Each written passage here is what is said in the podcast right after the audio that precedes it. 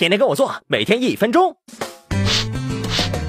第一次见丈母娘就让她喜欢，可不容易。一打扮干净，穿自己最熟悉的衣服。平时太屌丝，忽然太正式，会让人拘束不安、不自信。胡须、耳钉、杀马特都是大忌。二贿赂女友，请她帮忙买礼物，投其母所好。丈母娘都喜欢大方又细心的女婿，但第一次千万别太贵，门槛高了，以后有你受的。三言行上不要过分修饰、伪装，不要表现欲太强，甚至口若悬河，尽量表现本性，装得了一时，装不了一世。在丈母娘面前，不能带一辈子人。皮面具吧。